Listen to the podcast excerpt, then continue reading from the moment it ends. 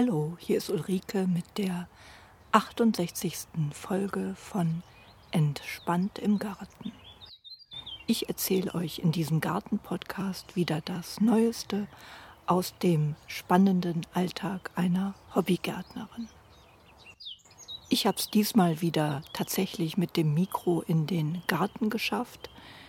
Im Moment habe ich das am Kirschbaum aufgehängt und das baumelt vor meiner Nase und dreht sich etwas im Wind. Ich nehme jetzt hier mal so lange auf, bis die Nachbarn kommen ähm, und weiß also nicht, ob ich die ganze Folge jetzt im Garten schaffe, weil die Stelle, wo ich hier aufnehme, es gibt keine andere, ist leider vom Nachbarn her einsichtig und das wäre mir dann doch unangenehm, äh, mit mir selber sprechend da im Garten beobachtet zu werden.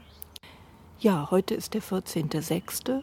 Wunderschönes Sommerwetter, nicht zu heiß, nicht zu kalt.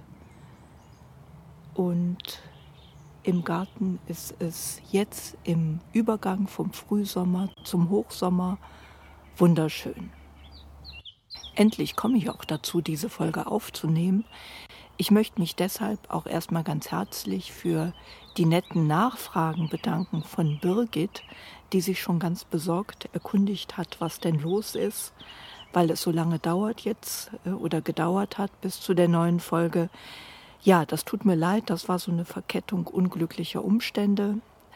Mitte Mai bin ich irgendwie nicht in die Pötte gekommen und dann, als es dann wirklich äh, angesagt war und ich auch gern aufgenommen hätte, folgte eine Familienfeier nach der anderen, so dass zwei Wochenenden komplett blockiert waren.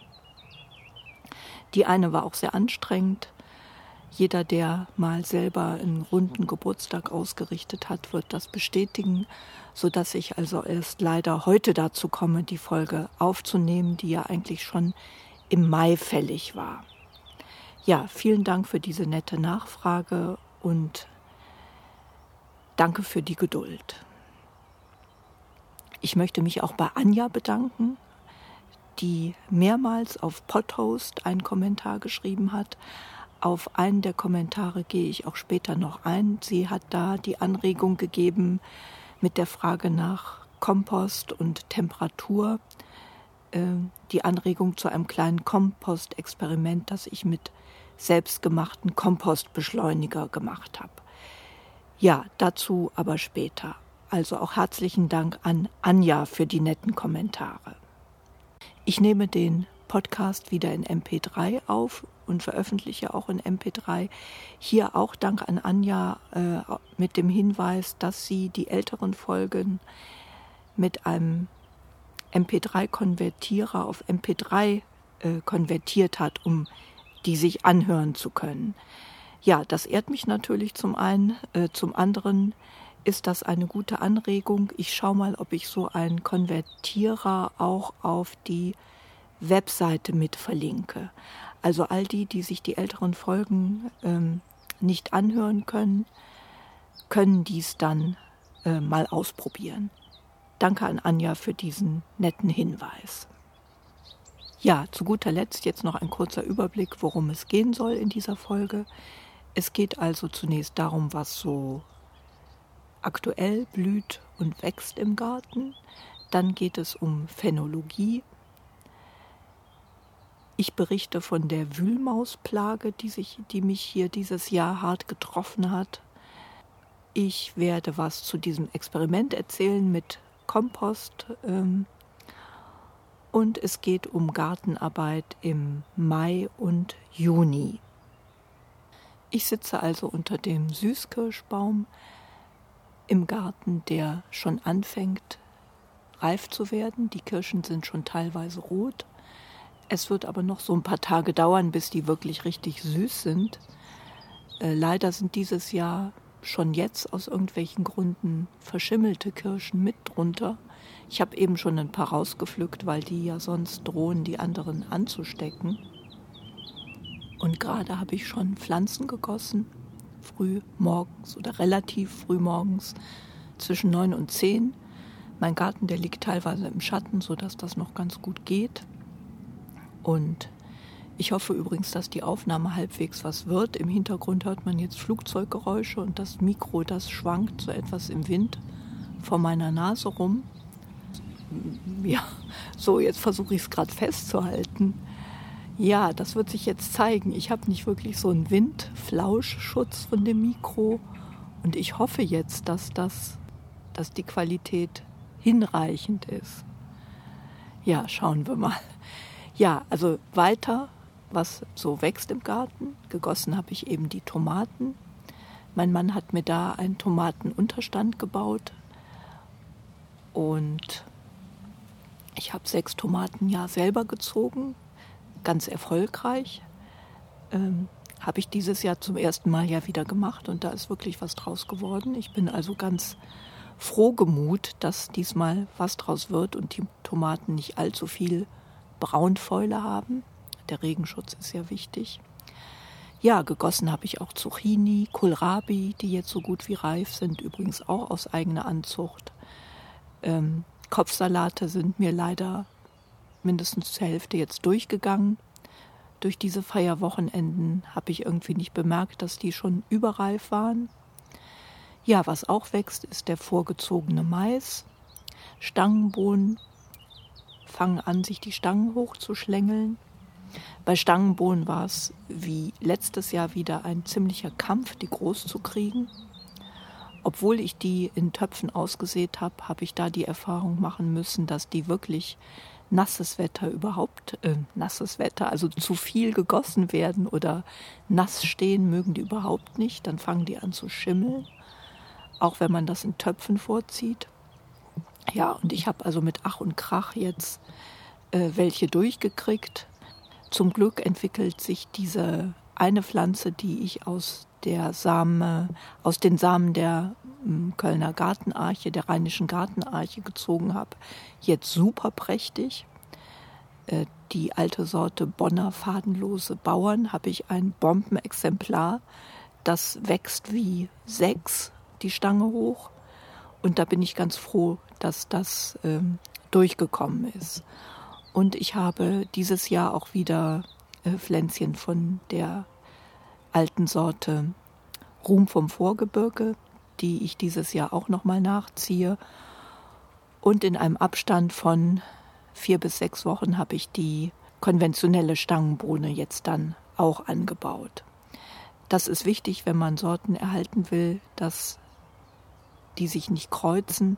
Das habe ich zur Sicherheit gemacht mit diesem Blühabstand.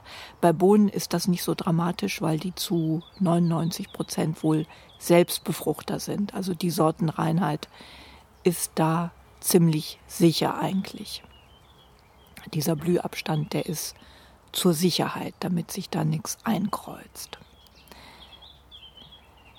Ja, jetzt aber weiter, was alles wächst. An, an Gemüsen. Habe ich noch Zwiebeln, Knoblauch, äh, rote Beete, Buschbohnen habe ich jetzt gesät, Zucchini ausgepflanzt, Kartoffeln blühen, die Kartoffeln stehen ziemlich prächtig. Ja, und was so blüht im Garten, das sind jetzt die ähm, im Selbstausseherbeet, im Selbstausseherbeet die Kornblume, der Goldmohn, der ja auch Schlafmützchen heißt.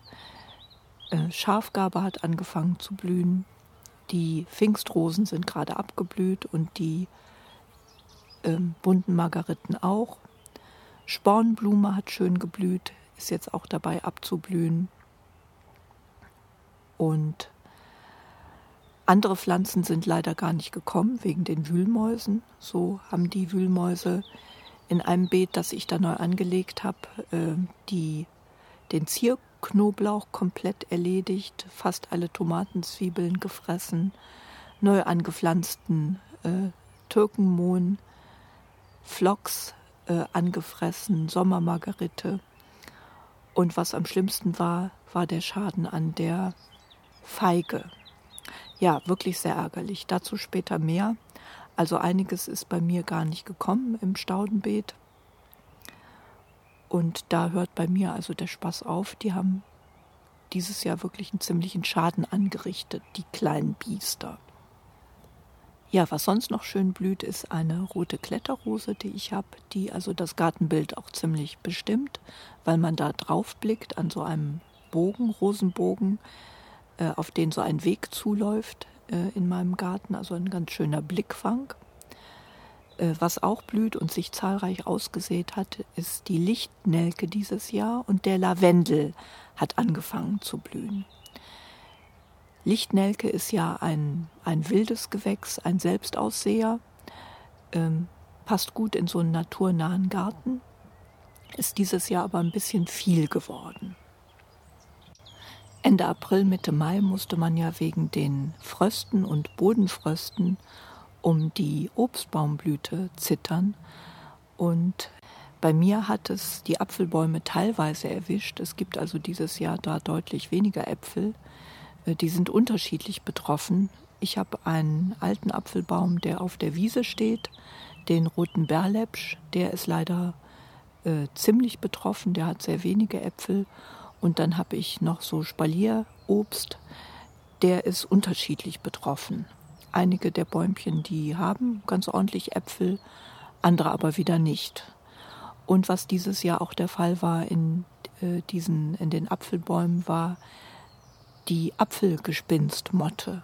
Also da waren so Raupennester, so Gespinste, in denen dann Raupen sich sammeln, die an diesen Apfelbäumen Blättern fressen und sich dann in diesen Gespinsten wohl verpuppen.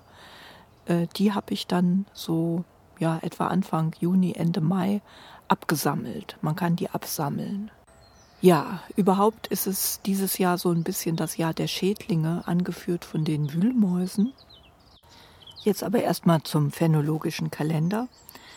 Laut dem befinden wir uns äh, heute am 14. Juni hier im Rheinland ziemlich genau am Übergang vom Frühsommer zum Hochsommer.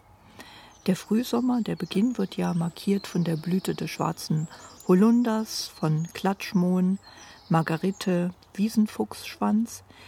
In der Mitte blüht der Liguster und das Ende wird angezeigt von der Reife der frühen Erdbeeren und der Reife der Süßkirschen. Und das ist jetzt gerade hier im Gange. Eine Bauernregel für den Frühsommer ist vor Johanni, bitt um Regen, nachher kommt er ungelegen. Johanni ist am 24.06., das steht also noch aus. Äh, das heißt, dass wir rein klimatisch dieses Jahr früh dran sind. Es war ja auch wieder meinem Gefühl nach überdurchschnittlich warm. Und was den Regen angeht, wir sind hier im Rheinland äh, von einer gemäßigten Dürre betroffen. Dieses Jahr, das Wetter, das ist so ein Wechselbad. Es wird teilweise richtig hochsommerlich. Das war teilweise ja schon Ende Mai der Fall. Und dann folgen wieder kühle Perioden wobei Regenwolken hier äh, am Kölner Raum leider sich nur, also nicht flächendeckend abgeregnet haben. Es gab wohl mal einen Tag äh, ganz gut Regen, insgesamt hätte es aber mehr sein können. Mitte Juni ist auch nach den Bauernregeln mit der sogenannten Schafskälte zu rechnen. Es kann also zu einem Kälteeinbruch kommen, wo die frisch geschorenen Schafe dann frieren. Ja, dieses Jahr gab es immer wieder kurze Kälteeinbrüche von ein, zwei Tagen, die aber nicht so extrem waren. Für den Garten wichtig zu beherzigen ist, dass man Gehölze nur bis Mitte Juni mit Stickstoff düngen sollte. Düngen nach äh, dieser Sommerzeit führt dazu, dass die Triebe nicht mehr richtig verholzen vor dem Winter und die Pflanzen dann frostempfindlich sind. Vom phänologischen Kalender her wird der Hochsommer angezeigt von der Blüte von Lavendel, Madonnenlilie, Wegwarte, wilder Möhre, Kartoffelblüte und der Reife von Johannis und Stachelbeeren. Außerdem Blüte von Sommerlinde. Die Mitte ist gekennzeichnet von der Reife der Süßkirschen und das Ende des Hochsommers wird angezeigt durch die Blüte von Heidekraut und von der Reife der Sauerkirschen. Ja, und worauf wir ja jetzt zusteuern, ist der Siebenschläfertag am 27.06.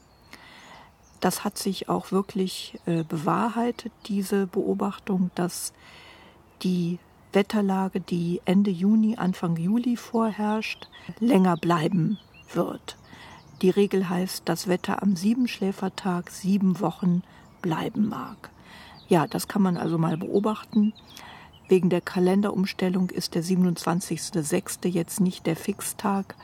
Ähm, man sagt also, die Wetterlage, die Anfang Juli dominant ist, die hat eine gewisse Vorhersagekraft für den Sommer. Ja, da sind wir mal gespannt. Das kommt ja bald. Jetzt ein bisschen zu den Gartenarbeiten, die anliegen. Ein bisschen Rückblick und Ausblick. Äh, Mitte Mai sind ja die frostempfindlichen Gemüsepflanzen gepflanzt worden. Es gab da ja noch eine Zitterpartie, weil so circa um den 17., 19., 5. rum hier auch im Rheinland nochmal Bodenfrostgefahr bestand. Äh, ich hatte da schon äh, den Mais unter anderem ausgepflanzt und halt die Kartoffeln gesteckt. Äh, die Kartoffeln, die habe ich dann nochmal mit Frostschutz Vlies abgedeckt, was auch gut funktioniert hat. Also die konnte ich schützen. Äh, Im Garten ist hier aber ähm, einigen anderen passiert, dass die zumindest so ein bisschen angefroren sind. Wobei die Kartoffeln das ja eigentlich wegstecken. Die treiben dann nochmal wieder aus. Was bei mir ähm, teilweise mitgenommen aussah, war der Mais. Da hatte ich äh, teilweise Sorge, dass der erfroren ist. Ist er dann im Endeffekt nicht. Aber damit kann zu tun haben, dass der so Seitentriebe hat. Also der, die Maispflanzen haben links und rechts an der Hauptpflanze praktisch nochmal so eine kleine Pflanze ausgetrieben. Und ich habe jetzt die Empfehlung gefunden, die auszubrechen, weil die Kraft halt äh, der Hauptpflanze dann verloren geht. Man hätte dann an den Seitenpflanzen zwar auch Maiskölbchen, die bleiben dann aber kleiner. Ich habe die jetzt an den meisten Pflanzen ausgebrochen und an zwei stehen lassen, um das mal zu beobachten, was da, was da draus wird. Ich hatte ja auch ganz guten Erfolg mit der Pflanzenanzucht von Kohlrabi und Salaten. Ähm, die sind im Mai, Juni jetzt ausgereift. Die Salate sind schon durch und die Kohlrabis fange ich jetzt an zu ernten. Nachgesät habe ich Buschbohnen, beziehungsweise werde das noch machen. Und das ist auch eine Arbeit, die jetzt anliegt im Juni, Juli. Nachfolgesaaten von Gemüse, von Salat, Bohnen, Radieschen, Radicchio, Zuckerhut, Sommersalate. Herbst- und Wintergemüse kann gepflanzt werden wie späte Kohlsorten, Brokkoli, Grünkohl, Rosenkohl. Bei den Obstbäumen ist der Junischnitt fällig gewesen, wo man so Wasserschosse ausreißen kann. Und man sollte jetzt zu dicht hängendes Obst ausdünnen. Das fällt bei mir dieses Jahr wegen den Spätfrösten flach. Ich habe mit diesem Juniriss teilweise begonnen und vereinzelt an dem einen Apfelbaum dann doch noch Äpfelchen entdeckt, die aber wie gesagt recht spärlich sind dieses Jahr. Ja, was sonst noch anliegt, ist zweijährige Aussäen wie Stockrosen, Goldlack, Fingerhut, Stiefmütterchen, Marienglockenblumen, Vergissmeinnicht, Islandsmohn, Königskerzen. Einige Prachtstauden, die jetzt schon geblüht haben, wie Rittersporn kann man zurückschneiden. Die blühen dann nochmal aus. Die blühen dann nochmal. Dazu muss man sie aber düngen. Düngen nicht vergessen. Ja, und nochmal äh, sei erwähnt, dass der letzte Termin auch für die Rosendüngung Ende Juni ist. Danach sollte man nicht mehr düngen, um die Pflanzen nicht zu schwächen. Ständig fällt natürlich an, die Beete zu hacken, zu mulchen. Gießen war wichtig und ist wichtig. Äh, durch Hacken und Mulchen kann man sich das ein bisschen reduzieren. Der Boden, der sollte immer bedeckt sein im Biogarten. Das beugt der Austrocknung vor, freut die Regenwürmer und schützt auch vor Verschlemmung bei den Starkregen. Ähm, ja, das ist einfach irgendwie naheliegend, dass äh, das gut ist. Auf eine gute Bodenpflege sollte man eh achten. Ich habe da im ähm, äh, Features gehört, im WDR. WDR hatte ganz gute Features über Landwirtschaft. Da gab es auch eins über Bodengesundheit.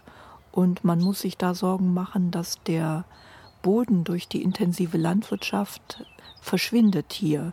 Im Moment wird durch Düngung und eben diesen einseitigen Anbau Raubbau an dem Humus betrieben. Äh, mir war das gar nicht so klar, dass das äh, Humus ist, der sich im Lauf von Jahrhunderten gebildet hat. Das dauert ziemlich lange, bis sich so dieser fruchtbare äh, Humus bildet. Und die ganzen Kleinstlebewesen, Regenwürmer und was alles dazu beiträgt, dass der Boden fruchtbar und schön porös bleibt, muss auch gepflegt werden. Und man kann nicht einfach Monokulturen machen und Dünger draufknallen und dann denken, dass äh, sich neuer Humus bildet. Ganz im Gegenteil. Äh, es hat durch diese Landwirtschaft ja diese eine bekannte Katastrophe gegeben in Amerika in den 30er Jahren, wo plötzlich der ganze fruchtbare Prärieboden äh, in einer Trockenheit weggeflogen ist, was zu einer großen Hungerkatastrophe geführt hat. Man sollte seinen Boden gut pflegen und ihn eigentlich immer mulchen und für eine Bodenabdeckung durch Bepflanzung oder Mulch sorgen. Ja, was sonst noch so anfällt, ist verblühtes regelmäßig ausputzen, äh, Stauden abstützen, neue Erdbeerbeete anlegen, Beerensträucher nach der Ernte schneiden. Bei der schwarzen Johannisbeere ist es ja zum Beispiel so, dass man die in diesem Jahr tragenden Zweige vor der Ernte auch abschneiden kann und das dann gemütlich im Sitzen auf der Terrasse abernten kann, weil die schwarzen Johannisbeeren an dem neuen Holz tragen. Frühsommerblühende Stauden kann man jetzt zurückschneiden, wie schon erwähnt der Rittersporn, der dann nochmal blüht. Das trifft auch zu für Feinstrahl, Lupinen, Türkenmohn und Phlox. Ja, bei mir hat der Phlox noch nicht geblüht, der war hier in dem Schrebergarten halt auch ein Opfer der Wühlmäuse. An diesen äh, Stauden ist mir das zuerst aufgefallen. Und zwar habe ich äh, letzten Herbst ein neues Staudenbeet angelegt. Ich hatte oder habe auch immer noch die äh, Herbstaster, die sich bei mir sehr ausgebreitet hatte. Und da habe ich einen Teil ausgegraben weil die ein bisschen zu groß geworden ist und auch versetzt werden muss, damit die gut blüht. Und habe an dieser Stelle dann mit viel Kompost und viel Enthusiasmus ein neues Staudenbeet angelegt.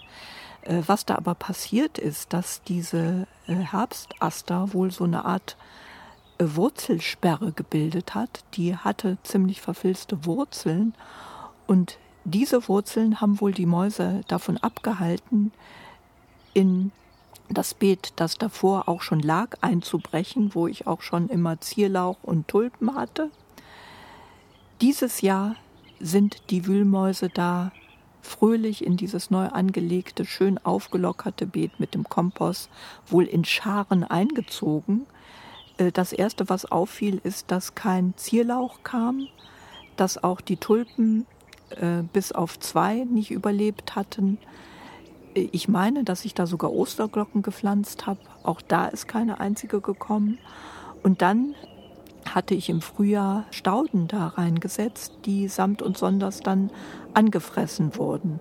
Also was die auf die, dem Gewissen da haben, ist äh, Türkenmohn, mehrere Phlox, Sommermargarite, da ist es so, was man da zuerst sieht, ist, dass die Pflanzen so welk werden. Man denkt, ach, habe ich zu wenig gegossen. Einmal gegossen und dann ist es mir bei der Sommermargarite wirklich, ich habe die dann hochgehoben. Das war wie ein Lappen. Man konnte die hochziehen und es war nur noch so ein schmaler Lappen an Wurzeln übrig. Der Restwurzelbereich war komplett abgefressen und dasselbe war auch bei dem Phlox der Fall.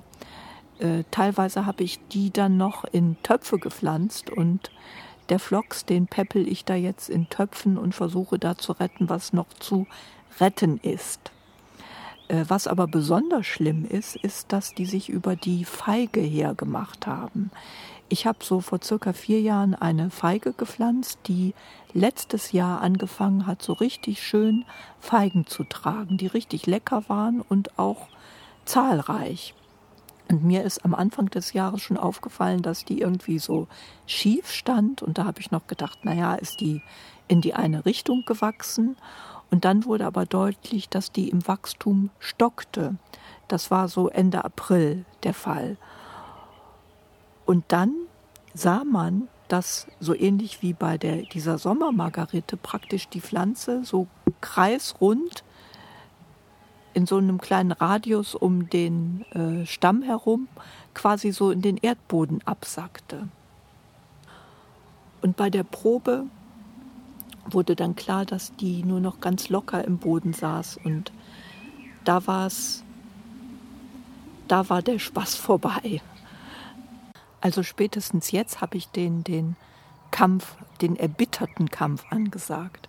Ich muss gestehen, dass ich dann in der ersten Panik auch so ein Wühlmausgift gekauft habe und das in, äh, in die Löcher da gestreut habe. Natürlich vorsichtig, dass also nur Mäuse da dran kommen. Das ist dann auch teilweise verschwunden, wobei ich dann nachher im Internet gelesen habe, dass die das teilweise in ihre Vorratshöhlen äh, bringen und es nicht genügend aufnehmen, weil es einfach zu viel zu fressen gibt, äh, jetzt im Frühsommer, Hochsommer. Und dass man das am besten am Anfang und am Ende des Jahres macht, also im Frühjahr und im Herbst. Ich habe dann schließlich hier auch meinem Nachbarn da was vorgejammert und ihm diese Feige gezeigt und äh, der hatte noch eine alte äh, Rauchbombe gegen Wühlmäusen in seiner Laube und war so total nett, das praktisch so als erste Hilfemaßnahme, Notfallmaßnahme an dieser Feige da einzusetzen. Er sagte allerdings, dass man diese Art Wühlmausgas jetzt gar nicht mehr zu kaufen kriegt, das war so eine, ähm, ein kleiner Zylinder, so sah das aus. Und wie so eine Patrone, die von außen ganz von so einem Stoff umgeben war wie Zündhölzchen. Und er hat diese Patrone dann an so einer äh, Streichholzschachtel gerieben. Die entzündete sich dann und wurde in den Wühlmausgang dann geworfen, das dann mit Erde abgedeckt und dieser Rauch das sah man dann auch, der zog dann so durch die Gänge und qualmte rund um diese Feige dann etwas so aus dem Erdboden raus. Und er meinte, dass das die Wühlmäuse vertreibt.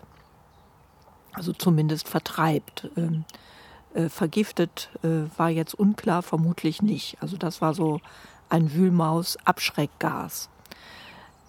Und ich habe die Feige dann als das Gas dann so abgezogen war, so ein bisschen dann in den Boden wieder fest angedrückt und eine Zeit lang auch gegossen. Und es ist so, dass die das offensichtlich auch überlebt hat. Die treibt jetzt neue Blätter aus, ist im Wachstum aber weiter zurück und hat leider alle ihre kleinen Feigen abgeworfen. Also dieses Jahr gibt es wohl keine Feigen. Ich habe dann im Internet auch recherchiert, was man am besten macht gegen Wühlmäuse. Äh, es gibt da so verschiedene Aussagen. Es gibt wohl Hausmittel, denen aber nur manchmal eine Wirkung zugesprochen wurde. Also es hieß, dass die nicht immer wirken und nicht gegen alle Mäuse. Dazu gehört, was ich also noch ganz witzig fand, ist einen laut tickenden Wecker in einer Blechdose in der Erde vergraben. Das probiere ich vielleicht mal aus. Also Lärm scheint die Wühlmäuse zu vergrämen. Dann auch üble Gerüche wie Knoblauch. Einige berichteten von Buttersäure. Da sagte man auch, dass das relativ wirkungsvoll ist. Da muss man aber wohl sehr aufpassen, dass man nicht den ganzen Garten damit verpestet. Und man, das scheint sogar durch die geschlossene Flasche zu stinken und man soll unbedingt Handschuhe anziehen, weil man sonst tagelang nach dem Zeug stinkt. Das ist also wohl mit Vorsicht zu genießen. Da weiß ich noch nicht so genau, ob ich das ausprobiere. Ja, und was am meisten empfohlen wird, sind die mechanischen Wühlmausfallen. Da gibt es auch ganz gute Beschreibungen im Internet, wie man die ausbringt. Eine Seite von äh, Mein schöner Garten, da wird das ganz gut auch mit Bildern erklärt. Da überlege ich, ob ich das ausprobiere. Als erstes muss man da feststellen, ob der Mäusegang noch in Betrieb ist. Man hebt da also äh, eine Strecke äh, die Erde ab und guckt dann, ob die Wühlmäuse das wieder verwühlen. Wenn ja, ist der Gang noch begangen und dann kann man praktisch in den Gang, sodass die Wühlmaus praktisch zwangsläufig drauf zuläuft, diese Falle setzen, mit einem Köder bestückt, Möhren oder Sellerie. Und das muss man relativ nachhaltig dann machen, von einer Ecke des Gartens in die andere, bis keine Mäuse mehr in diese Fallen gehen. Man braucht, wenn man richtig Wühlmäuse hat, wohl auch mehrere Fallen. Ja, mal schauen, vielleicht probiere ich das aus oder diese Giftköder, wobei die natürlich weniger empfehlenswert sind, weil Gefahr für andere Tiere nicht so ganz ausgeschlossen ist. Ja, schrecklich mit den Wühlmäusen. Aber ich bin ziemlich entschlossen, diese Feige da zu retten und werde da was unternehmen. Ich hatte schon immer Mäuse im Garten, vielleicht sogar Wühlmäuse, wobei die Schäden sich bislang in Grenzen gehalten haben. Die haben mal ein Stachelbeerbäumchen wurde erledigt, da waren auch die Wurzeln abgefressen und es war die Rinde vor allem angenagt. Das war jetzt auch bei der Feige der Fall. Da waren Wurzeln angefressen, aber es sind teilweise auch so bodennahe Äste wirklich durchgeraspelt äh, worden. Jetzt aber noch zu der Anregung von Anja mit dem Kompostthermometer. Anja hat auf podhost.de kommentiert und die berechtigte Frage gestellt, woher ich denn weiß, dass eine Heißrotte beim Kompost einsetzt. Und es stimmt, dass ich da ein bisschen ungenau geredet habe. Ich weiß im Grunde nicht, wie heiß das geworden ist. Ich, ich fühle immer nur, mit der Hand einfach, ob der Kompost dann deutlich wärmer geworden ist. Äh, von Heißrotte kann man ja aber eigentlich auch erst reden, wenn die Temperatur 60 oder 70 Grad erreicht hat. Dann ist eine Heißrotte im Kompost erreicht und auch erst dann wird mit dieser Temperatur werden unerwünschte Samen abgetötet und Krankheitserreger. Diese berechtigte Frage von Anja hat mich darauf gebracht, die Temperatur auch einmal nachzumessen. Äh, ich habe da festgestellt, dass es relativ preiswert Kompostthermometer zu kaufen gibt. Die kosten knapp 10 Euro und das ist ja echt nicht die Welt. Also habe ich mir so ein Ding angeschafft und nachgemessen. Das Ergebnis war, dass ich äh, auf diesen üblichen Weg wie ich das geschildert habe. Ich, ich mische Rasenschnitt unter und sorge dafür, dass so äh, die Sachen relativ klein gehäckselt sind, dass ich da im Kompost eine Temperatur von 32 Grad erreicht habe, nicht mehr. Also der Kompost hatte sich schon deutlich erwärmt. Das war an Tagen, wo die Außentemperatur auch deutlich niedriger war. Aber von 60 Grad äh, ist ja dabei weitem nicht die Rede. Unkrautsamen werden also nicht abgetötet. Es ist aber schon so, dass der Kompost äh, schneller verrottet, als wenn der sich gar nicht erwärmt. Und ich habe jetzt mal geguckt, ähm, der ist also jetzt sechs Wochen, circa vier bis sechs Wochen nach diesem Ereignis auch als Mulchkompost schon einsetzbar. Mich hat das auch angeregt, noch ein Experiment zu machen mit selbstgemachten Kompostbeschleuniger. Ich bin da auf eine Seite gestoßen von wurmwelten.de. Da wird beschrieben, wie man mit Wasser, Zucker und Hefe einen Kompostbeschleuniger selber macht. Und mich hat interessiert, ob ich damit eine höhere Temperatur bei der Verrottung erzielen kann. Deswegen habe ich das mal ausprobiert. Man braucht dafür ein Pfund Zucker, 8 Liter lauwarmes Wasser und ein Würfel Hefe oder 200 Gramm Wurmhumus. Ihr findet das Rezept, wie gesagt, auf der Seite wurmwelten.de. Ja, und man füllt den Eimer mit dem lauwarmen Wasser und gibt den Würfel Hefe dazu. Dann mischt man alles gut durch, um Luft reinzubringen. Und dann mischt man den Zucker noch dazu und verrührt diese Mischung, bis der Zucker sich komplett gelöst hat und lässt diese Mischung dann eine Stunde lang stehen und rührt dabei immer wieder mal um. Und dann bringt man den fertigen Kompostbeschleuniger mit einer Gießkanne gleichmäßig auf den Komposthaufen auf und mischt diesen gut durch. Ja, so habe ich das auch gemacht. Und in der Tat hat sich da der Kompost auch erwärmt. Die Temperatur war aber wieder nicht höher wie ca. 32 Grad. Trotzdem ganz interessant und äh, ein Mittel, um eine gemäßigte Warmverrottung, sagen wir jetzt mal, nicht Heißverrottung in Gang zu bringen. Was ich wirklich gemerkt habe, ist, dass entscheidend auch ist, damit das in Gang kommt, dass genug klein gehäckseltes Pflanzenmaterial im Kompost ist. Ich hatte teilweise ja dieses Mittel Humofix empfohlen. Da wird auch ein süßliches Pulver mit Wasser vermischt. Kann sein, dass das auch das in die Richtung dann in Gang setzt. Aber diese Erwärmung kann auch erreicht werden durch genügend Rasenschnitt, den man dann allerdings gut untermischen muss und gut vermischen muss. Ja, das zum Kompost. Diesen Mulchkompost, den setze ich jetzt vielleicht äh, auch demnächst ein an den Himbeeren. Die habe ich dieses Jahr ein bisschen zu wenig äh, versorgt. Bei der Trockenheit, die jetzt herrscht, leiden die Himbeeren auch und man muss sie häufiger gießen und mit diesem äh, Mulchkompost würde ich zwei Fliegen mit einer Klappe schlagen, die ein bisschen nachdüngen und auch die Feuchtigkeitsverdunstung verlangsamen bei den Himbeeren. Ja, Himbeeren sind übrigens auch dabei, langsam reif zu werden.